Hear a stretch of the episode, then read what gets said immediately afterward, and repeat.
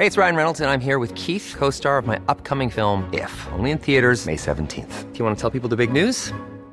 All right, I'll do. Sign up now and you'll get unlimited for $15 a month in six months of Paramount Plus Essential Plan on us. Mintmobile.com slash switch.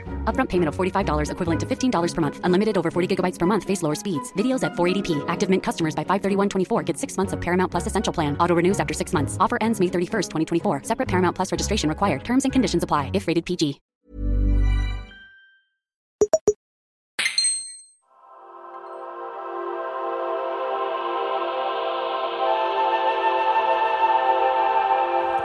Bienvenidas y bienvenidos a un nuevo episodio de Detective Google, el podcast de Splendid sobre metaverso, inteligencia artificial y sus recovecos más oscuros.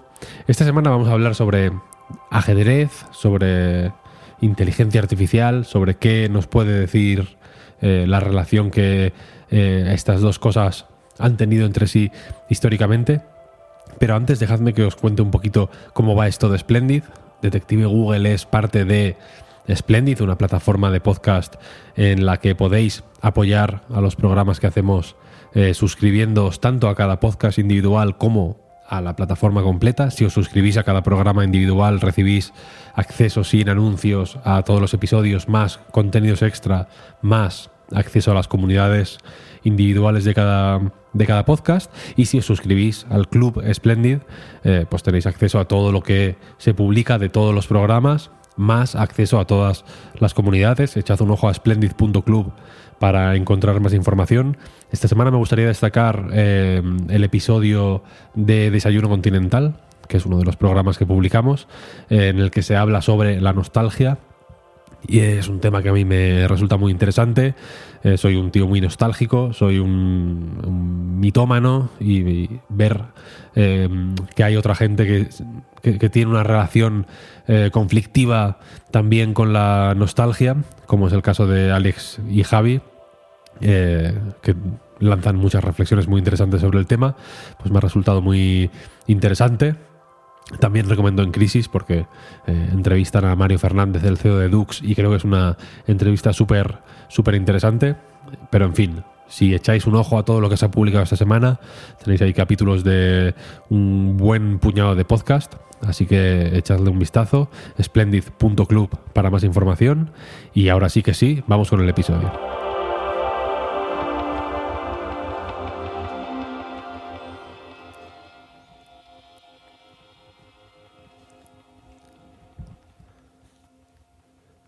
En 1900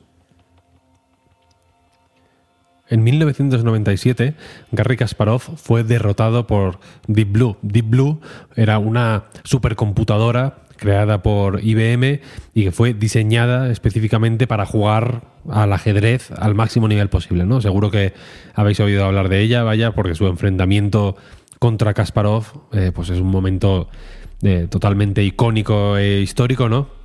Deep Blue estuvo en desarrollo desde mediados de los 80 y su imagen mítica es la de una inteligencia de tal calibre que de ser derrotado Kasparov en ese esperadísimo encuentro, solo podría significar que la máquina había alcanzado por fin al ser humano, y no solo eso, sino que además lo habría superado. En 1997, como decía, Kasparov fue derrotado por Deep Blue. Kasparov mm, se fue airadísimo de la partida, no habló justo después de la. En cuanto terminó la partida, no, no habló con nadie, vaya, eh, aunque luego sí dio una rueda de prensa. Pero el equipo de IBM, detrás de la IA, sí quiso compartir su alegría con los, con los medios. ¿no? Leo un, eh, una pieza del New York Times de aquella época, del 97 donde se cita a Murray Campbell, uno de los investigadores de IBM que estuvo en el proyecto Deep Blue desde, desde el año 89, que decía que estaba increíblemente bien y que aunque la primera partida, el primer encuentro, las primeras, la primera serie de partidas que había tenido Deep Blue contra Kasparov, eh, la máquina había sido derrotada, fue un año antes, eh, pues en fin, en ese momento no había se, daba por supuesto que ni eh, Deep Blue ni Kasparov habían jugado eh, demasiado bien, pero esta vez Deep Blue se ha ganado la victoria, dijo Campbell, eh, ha jugado de maravilla. Durante la partida de esa partida de mayo de 1997 en la que perdió Kasparov, el segundo encuentro del que hablábamos antes, Deep Blue hizo un movimiento ilógico. Se sintió arrinconada por el gran maestro y la IA eh, sacrificó una de sus piezas para conseguir una ventaja a corto plazo que sin embargo eh, a la larga no, iba a ningún sitio. Era un movimiento eh, totalmente irracional y que parecía fruto del nerviosismo, como si la IA se hubiera puesto nerviosa y hubiera hecho un movimiento que se podría considerar un tropiezo y hasta el punto de que Kasparov este movimiento ilógico le pareció eh, muy humano, una de dos, pensó Kasparov. O la IA estaba realmente eh, pensando y jugando al ajedrez como un ser humano, o había una persona detrás de los movimientos de Deep Blue. Now what we saw in this match is a unique flexibility for the computer. Because we always believe that computers are not flexible and computers are doomed to make similar mistakes if the situation is slightly different. This machine didn't make this kind of mistake. This machine was, you know, uh, adjusting itself during the game to the situation that just arose. Kasparov durante un tiempo estuvo convencido de que había habido inferencia humana pero la realidad, al parecer, es que este fallo es muy parecido a lo que hoy llamamos alucinaciones, cuando una de estas eh, uno de estos chatbots tipo chat GPT eh, hacen, cometen errores similares. ¿no? El propio Murray Campbell del que hablaba antes lo explicó un tiempo después de que se produjera la partida y comentó que Deep Blue estaba diseñado para analizar todos los movimientos posibles que había en cada turno y eh, pues elegir el que más probabilidades tiene de llevar a una victoria usando Mm, como base, digamos, un algoritmo que estaba diseñado en colaboración con Joel Benjamin, un gran maestro de ajedrez, y otros grandes jugadores destacados de todo el mundo. ¿no? Es algo así como cuando ChatGPT elige las, las, palabras más apropiadas para sonar convincente y coherente, aunque en el fondo esté contando mentiras. ¿no?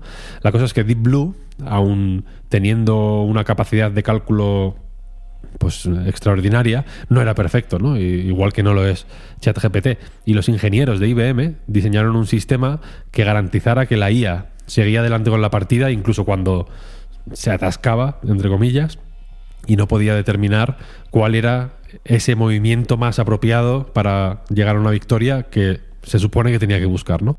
Con esto en mente es más fácil entender lo que pasó en el turno 44, en ese turno 44 en el que eh, de la primera partida en el que Deep Blue mueve una torre eh, cuando Kasparov por lo demás ya tenía la partida eh, más o menos ganada de, de manera incoherente totalmente y que fue un movimiento que ya desconcertó a, Kasparov hasta el punto de que en ocasiones se ha considerado que fue lo que descolocó al humano hasta el punto de desembocar en su derrota, ¿no? Algunos biógrafos leen este momento de esa manera, ¿no?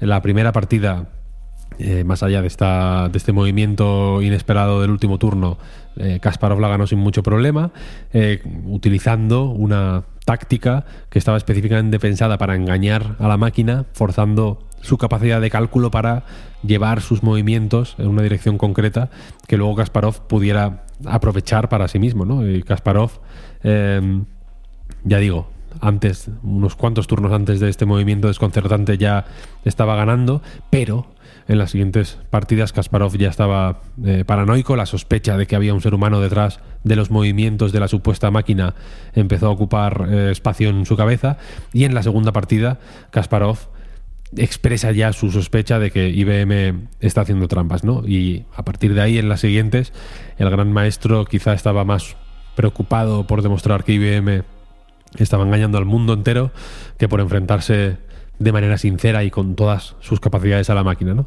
Quizá fue, si lo piensas de esa manera, eh, una muestra de inteligencia sorprendentemente avanzada, ¿no? la de Deep Blue, con su movimiento incomprensible, la IA hizo suficiente mella en la mente de Kasparov como para dejar al jugador humano cinco partidas después en jaque. You know, my strategy failed and uh, maybe if I was in, in a better mood today I would survive, but you know, after yesterday's game, which was a very tough match, I, um, you know, I, I lost my competitive spirit. Más de 20 años después, Kasparov ha reconocido que se equivocó al acusar a IBM de hacer trampas. ¿no? Nadie había hecho trampas, no había ningún humano detrás de Deep Blue, ¿no? Y el propio Kasparov lo dijo en una entrevista con Sam Harris en 2016, donde reconoció que después de analizar las partidas y reflexionar sobre, las, sobre la experiencia que había vivido entonces, ¿no? Sus conclusiones sobre lo que pasó en ese momento son un poco distintas.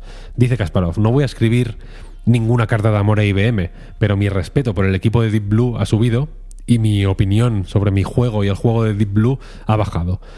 Hoy puedes comprar un motor de ajedrez en tu portátil que ganaría a Deep Blue sin problema. El problema al que nos enfrentamos los humanos es que no somos consistentes, no podemos jugar bajo presión.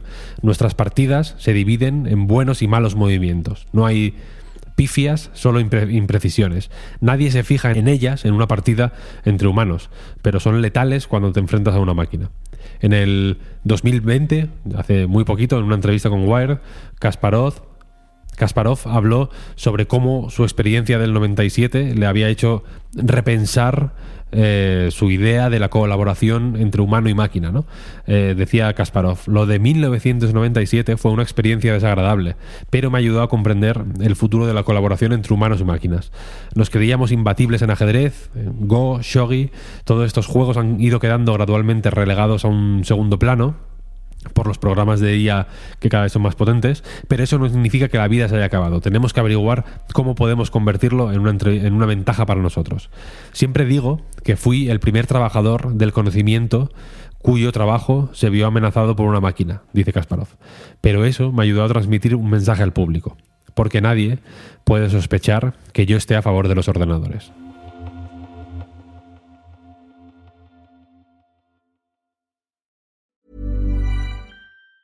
If you thought the only way to get a more defined jawline with natural looking results was through surgery, think again. Juvederm Volux XC is a non surgical injectable gel filler that improves moderate to severe loss of jawline definition and can help you achieve natural looking results with little downtime. Even better, this improved definition lasts up to one year with optimal treatment. No maintenance required. Improve jawline definition for a smooth, sculpted look with Juvederm Volux XC. For important safety information and to find a licensed specialist, visit juvederm.com. That's J U V E D E R M.com. Not for people with severe allergic reactions, allergies to lidocaine, or the proteins used in Juvederm. Common side effects include injection site redness, swelling, pain, tenderness, firmness, lumps, bumps, bruising, discoloration, or itching. There's a risk of unintentional injection into a blood vessel, which can cause vision abnormalities, blindness, stroke, temporary scabs, or scarring. Talk to a licensed specialist to find out if it's right for you.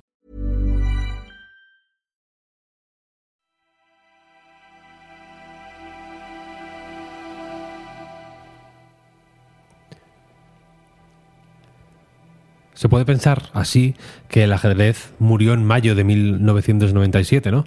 ¿Para qué jugar si una máquina puede hacerlo mejor, sin descanso y absorbiendo con cada partida más y más información, ¿no? haciéndose más infalible cada día. Deep Blue podía calcular 200 millones de jugadas por segundo, que es una cifra muy impresionante y que ya está un poco anticuada. Las inteligencias artificiales actuales no solo pueden pensar más rápido incluso, sino que además tienen la capacidad de pensar de manera más avanzada. Por poner un ejemplo, 20 años después de la legendaria partida entre eh, Deep Blue y Kasparov, DeepMind presentó AlphaZero, una inteligencia artificial que funcionaba de una manera ligeramente distinta a Deep Blue, aunque también haciendo énfasis en, jugar al ajedrez de primeras. En vez de aprender procesando una infinidad de partidas que, un humano, digamos, le, le ofrecía, AlphaZero aprendía las reglas básicas del ajedrez en este caso y jugando contra sí mismo iba aprendiendo a medida que avanzaban estas partidas de, CPU contra CPU. Una idea fundamental de Alfacero está en que el énfasis no está puesto tanto en pensar millones y millones de movimientos por segundo, o cientos o miles de millones de movimientos por segundo, como en saber elegir bien, ¿no? procesando menos, pero partiendo de una selección inicial que de primeras es más precisa. Como tan solo necesita conocer las reglas para empezar a aprender, Alpha Zero puede jugar también a Go o a Shogi, que son dos juegos, eh, uno japonés y el otro, uno chino y el otro japonés, perdón, respectivamente, eh, que son similares al ajedrez, pero que son mucho más complejos. Hay incluso una versión, Mu Zero se llama, que quiere ampliar el alcance de esta inteligencia artificial, llevarlo eh, más allá del ajedrez o, del Go, ¿no?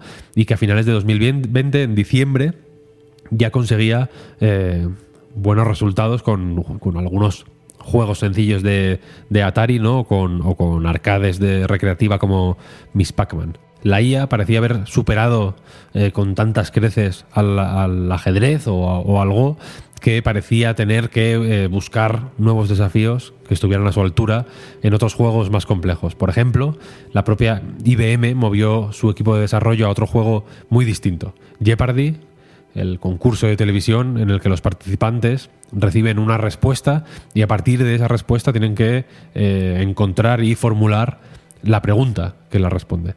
Eh, después de derrocar al gran maestro ¿no? en 1997, IBM estuvo unos años buscando nuevos desafíos para sus desarrollos de inteligencia artificial y en 2004 eh, Charles Lickel, uno de los responsables de investigación y desarrollo de IBM, pues estaba cenando con unos eh, colegas en un restaurante y se fijó que la gente que estaba en el local se empezaba a, levantar de sus mesas y se iba apelotonando alrededor de, la televisión como si estuvieran pues, emitiendo y estuvieran a punto de presenciar un acontecimiento histórico, vaya.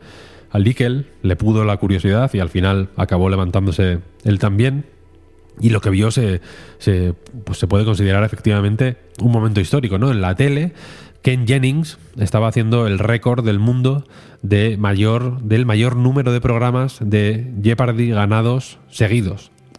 Había hecho una racha de 74 programas eh, que en el 75 se rompió cuando, cuando fue derrotado. ¿no? Esta anécdota del, del récord del mundo de Jeopardy eh, fue el chispazo que acabó dando inicio al desarrollo de Watson, una IA que estaba diseñada para comprender el lenguaje natural.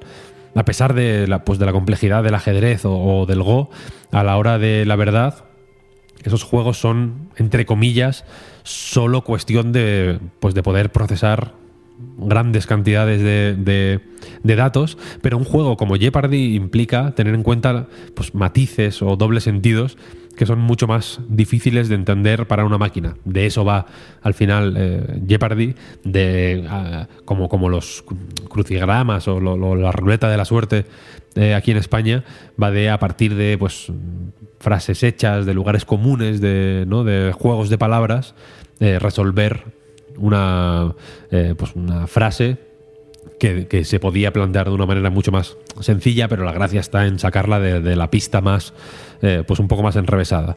En un artículo de, que se publicó en Mashable en 2011, ¿no? en el momento eh, en el que Watson se empezaba a presentar en sociedad, se pone un ejemplo que, que creo que es bastante ilustrativo y fácil de entender. Por ejemplo, para un humano, la respuesta a la pregunta qué tipo de arma es también un disco de los Beatles es muy evidente, ¿no? Pero para una máquina entender que se refiere a revólver es un desafío, o, era en realidad, un desafío considerable. De ahí que IBM decidiera que ese sería su siguiente objetivo, ¿no? Diseñar una IA que pudiera, como Deep Blue ganó en ajedrez, ganar en Jeopardy.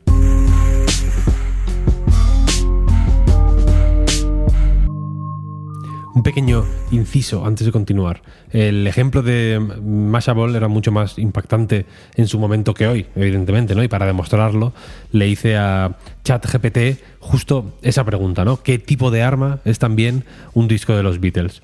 Y su respuesta fue la siguiente, la leo tal cual me la dijo.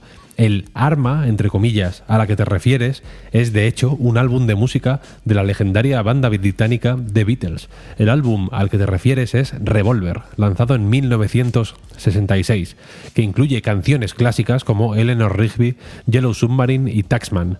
Aunque no es un arma en el sentido tradicional, una arma, perdón, SIC en el sentido tradicional, revólver es ciertamente un arma musical que ha tenido un impacto significativo en la cultura popular. O sea que no solo da la respuesta, sino que se permite el lujo de hacerlo con, con tonito, ¿no? Madre mía con la IA.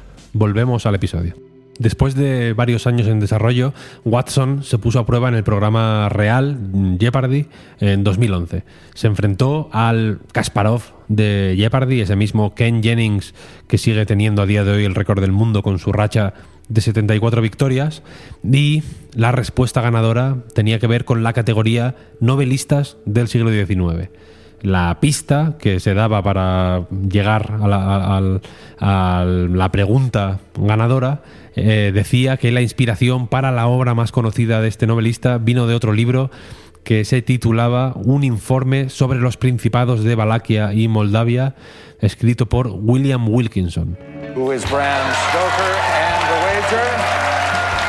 La victoria de Watson frente a Ken Jennings y Brad Ratter, el segundo mejor jugador de Jeopardy del mundo, dio la vuelta eh, al mundo de una forma mucho más limitada que la de Deep Blue, quizá porque en ese momento ya estábamos acostumbrados a llevar en el bolsillo ordenadores muy potentes y con los que ya estábamos más acostumbrados a, hablar, ¿no? Aunque en, en, ese caso sí hubiera personas humanas al otro lado de nuestros chats. Pero en un artículo de, de 2011 publicado en Slate, el propio Jennings escribía lo siguiente.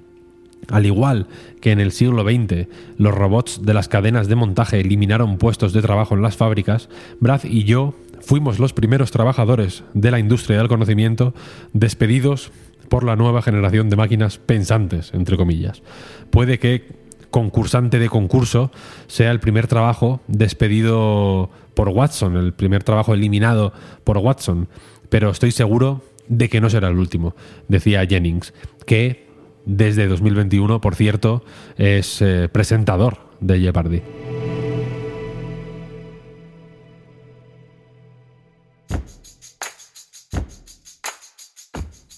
En 2023 la relación de la inteligencia artificial con el lenguaje natural es mucho más compleja que en 2011 cuando ocurrió esa, partida de Jeopardy eh, hasta el punto de que bueno la inteligencia artificial está en ese momento en el que parece que si le pides eh, a ChatGPT que te escriba esto o que te escriba aquello o, a Word en realidad porque ahora mismo recordemos que eh, OpenAI y Microsoft están colaborando también para eh, incluir em, distintos tipos de copilot en las, en las distintas aplicaciones de, em, la suite Office, pues parece que eh, te puede escribir una tesis doctoral, ¿no? Prácticamente, por lo menos es un artículo para un blog, parece que te lo puede escribir sin, sin demasiado problema.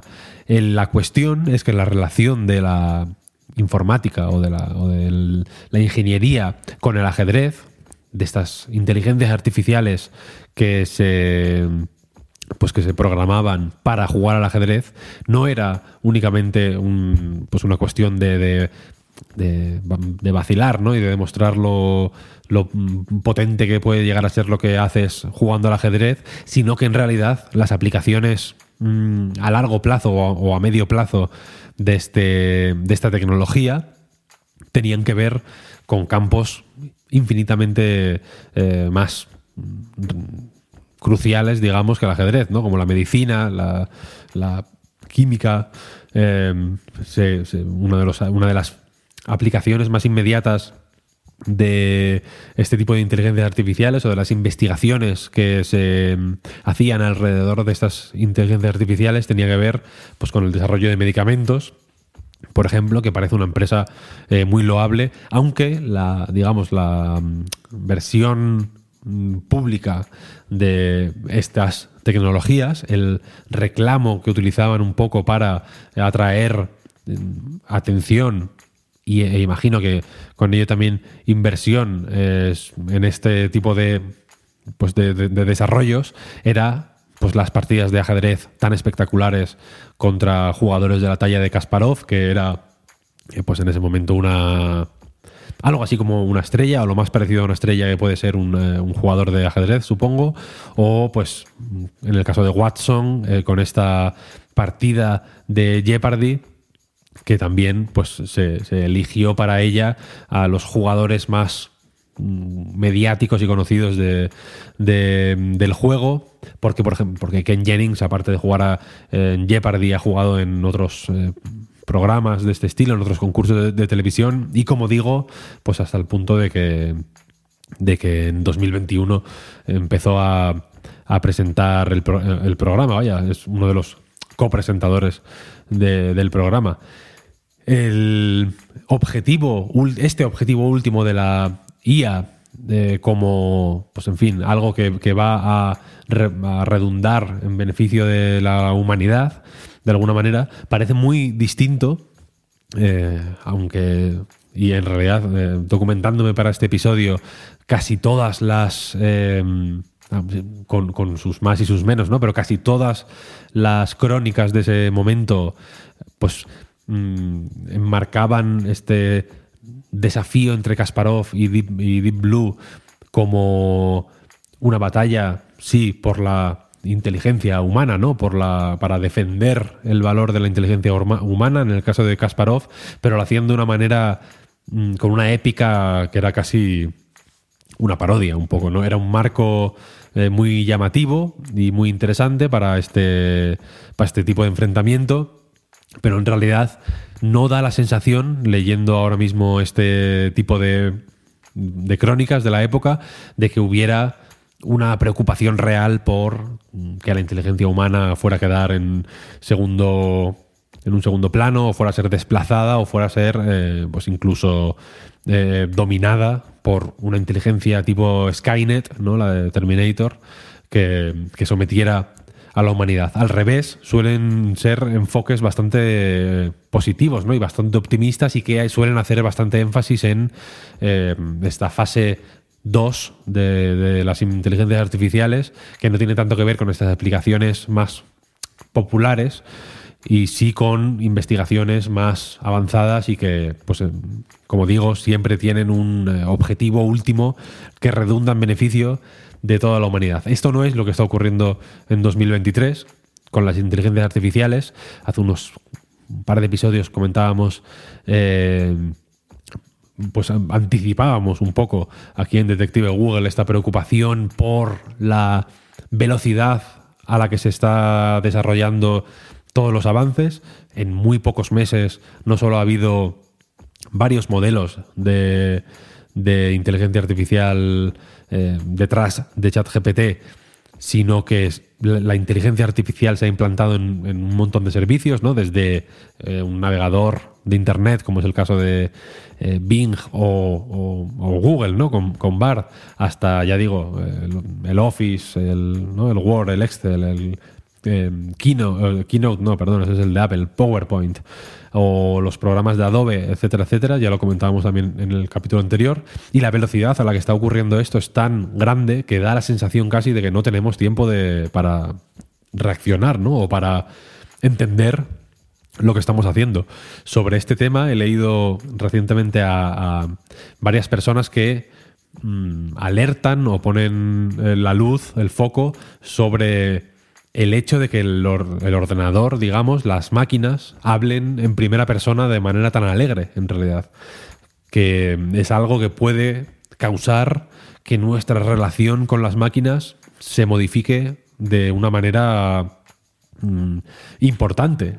Tampoco quiero poner aquí calificativos, ¿no? O decir que está bien o mal, pero bueno, desde luego que puede ser un eh, cambio sustancial en la relación que tenemos con las máquinas, ¿no? Hasta ahora interactuamos con ellas tocando botones, ¿no? Y, ha- y haciendo clics eh, y escribiendo palabras sueltas como mucho en interfaces eh, que están diseñadas de una manera muy específica y este tipo de o este nuevo tipo de propuestas con inteligencia artificial suelen hacer mucho énfasis en pedirle cosas al ordenador, ¿no? En plan, Word, escríbeme esto o eh, corrígeme este texto, búscame eh, Cu- Cuéntame las palabras que tiene este texto.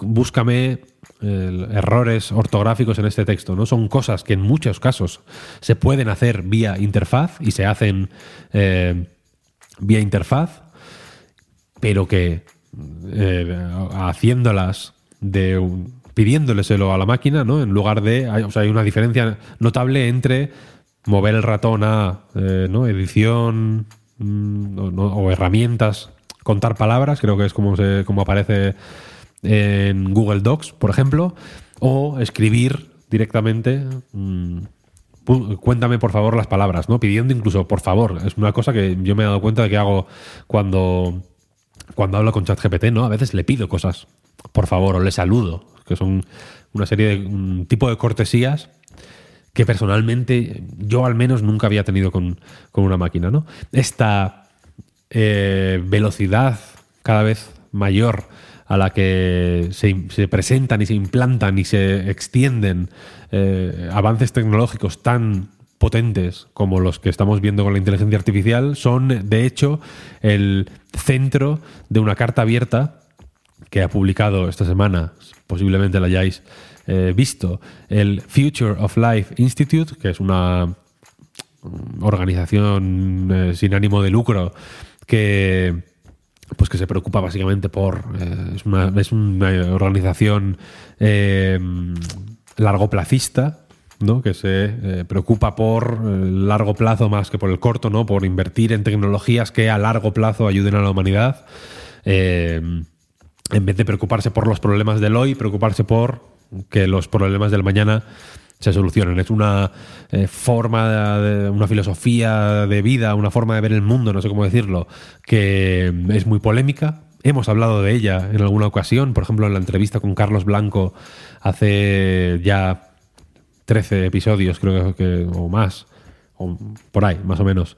Eh, hablamos del largoplacismo y de sus problemas y de sus eh, y, de, la, de, las fricciones que surgen con muchos de los planteamientos largoplacistas que a menudo se olvidan de eh, pues el, aquí y el ahora de una manera que pues que puede ser peligrosa pero la cuestión es que este esta entidad el Future of Life Institute con firmas de más de mil de, más de mil personas destacadas del campo de la tecnología hay gente de básicamente todas las grandes tecnológicas, eh, desde Microsoft o Apple hasta, hasta Meta o Google. Está también, por ejemplo, eh, Elon Musk, que en su momento fue, recordemos, uno de los primeros inversores de OpenAI. Eh, y básicamente en esta carta abierta llaman a la calma y a la pausa y a parar tomarse un creo que, creo que son seis meses concretamente lo que lo que proponen hacer una pausa para digerir básicamente todo lo que está eh, todo lo que está eh, ocurriendo con la inteligencia artificial, ¿no? Los sistemas de inteligencia artificial más potentes, dice la carta, deberían desarrollarse solo una vez que confiemos en que sus efectos serán positivos y que sus riesgos serán manejables. Esta balanza o este equilibrio entre riesgos y beneficios eh, en la, propia compañía que hay detrás de ChatGPT, OpenAI, ha jugado con ella, con este equilibrio con cierta frecuencia, ¿no? El Sam Altman, que es el, el actual CEO de la compañía, es eh, ha hablado muchas veces de inteligencias artificiales que, pues, que dicen cosas raras o que dan o que o que estafan a la gente no y demás. Él es el primero que habla de los peligros de la, de la inteligencia artificial aunque también de sus eh, ventajas no él es un ferviente defensor de que la inteligencia artificial puede ayudar a la humanidad a ir eh, a mejor. Y la cuestión es que en esta carta eh, básicamente eh, proponen eso, ¿no? Entender, parar, entender la, eh, la, inteligencia artificial antes de seguir adelante. En la carta, por ejemplo, se habla de que chat, de, o sea, de que el GPT-5 ya está siendo entrenado, que es algo que está un poco en duda. Creo que OpenAI lo ha lo ha negado, de hecho.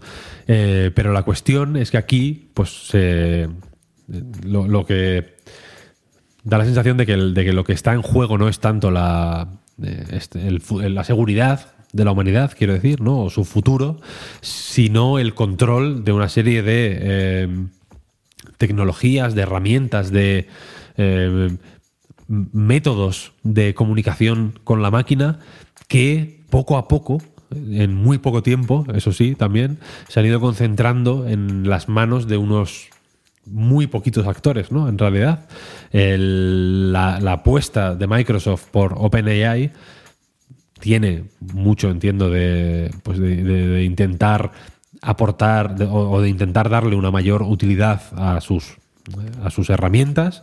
Eh, algunas de ellas, como Bing, en clara eh, claramente en segunda posición respecto a la competencia, ¿no? En el caso de Google, pero desde luego aquí parece que las grandes tecnológicas o, uno por no darle el beneficio de la duda más de la cuenta a nadie, uno puede sospechar que las grandes tecnológicas con esta carta lo que intentan no es tanto mm, asegurar a la humanidad, sino evitar que este poder, este gran poder, desde luego que se nos eh, que se abre a partir de ahora con estas nuevas interfaces, estas nuevas herramientas estas nuevas inteligencias artificiales, no se concentre en, las manos de unos pocos, ¿no?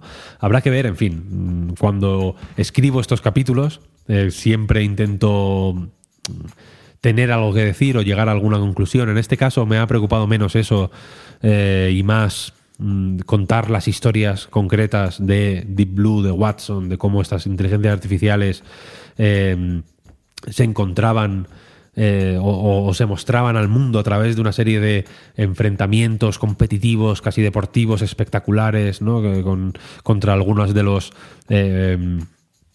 pues de, los participantes de élite de esas disciplinas, ¿no? En el caso del ajedrez, eh, pues está Kasparov, evidentemente. El caso de Jeopardy posiblemente sea más local, porque no es un juego que, sea, creo, tan popular fuera de Estados Unidos. Pero la cuestión es que aquí quería simplemente mostrar cómo este. se ha dado un cambio ¿no? de, paradigma. La, ahora las aplicaciones más eh, espectaculares son también algunas de las más potentes, ¿no? Y son el, fin de estas tecnologías, eh, si no contamos o si tenemos solo en cuenta tangencialmente la, mm, inteligencia artificial general, que es un poco ahora mismo la quimera a la que en la que todo el mundo tiene la cabeza puesta, se menciona también en esta carta abierta que he dicho antes, eh, pues esas aplicaciones increíbles que estamos recibiendo y que estamos eh, pudiendo ver y que nos están dando ya pues sus momentos medio desconcertantes. Pienso, por ejemplo, en la foto esta del Papa con, el abrigo blanco, que yo personalmente durante varios días pensé que era totalmente cierta. Eh, mientras que de fondo, o en la, base, hay una serie de críticas que parecen que no parecen alegrarse, ¿no? O que no parecen eh, o, que parecen más conscientes que nunca de los peligros que puede tener no tanto quizá la inteligencia artificial como la concentración de poder en manos de unos poquitos, ¿no? Otra de las grandes críticas de estos días ha sido que OpenAI, que era un proyecto que se suponía que era eh, que no era eh, for, for, profit, ¿no? Como dicen los americanos, que no era una cosa que hicieran para sacar beneficios, ahora se está convirtiendo en una, pues en una empresa, eh, en, un, negocio eh, más o menos estándar, ¿no? Entre tecnológicas, que está siendo seguramente muy lucrativa para Sam Altman, que, en fin, recordemos que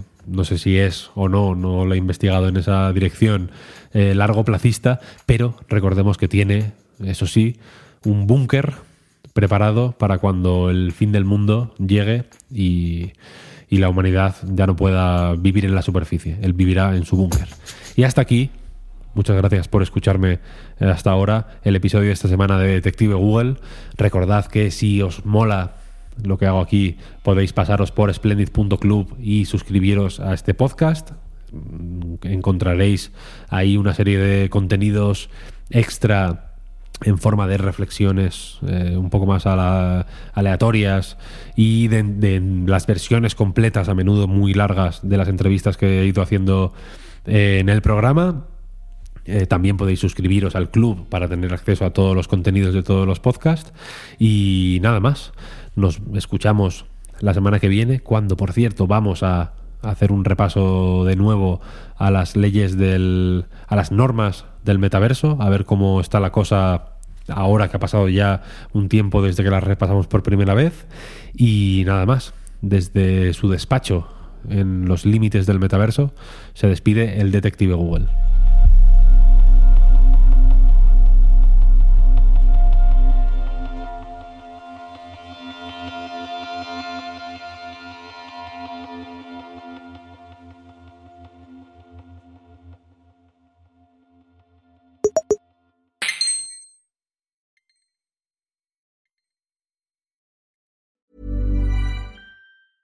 Planning for your next trip?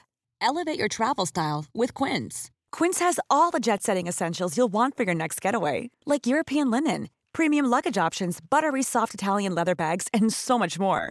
And is all priced at 50 to 80% less than similar brands.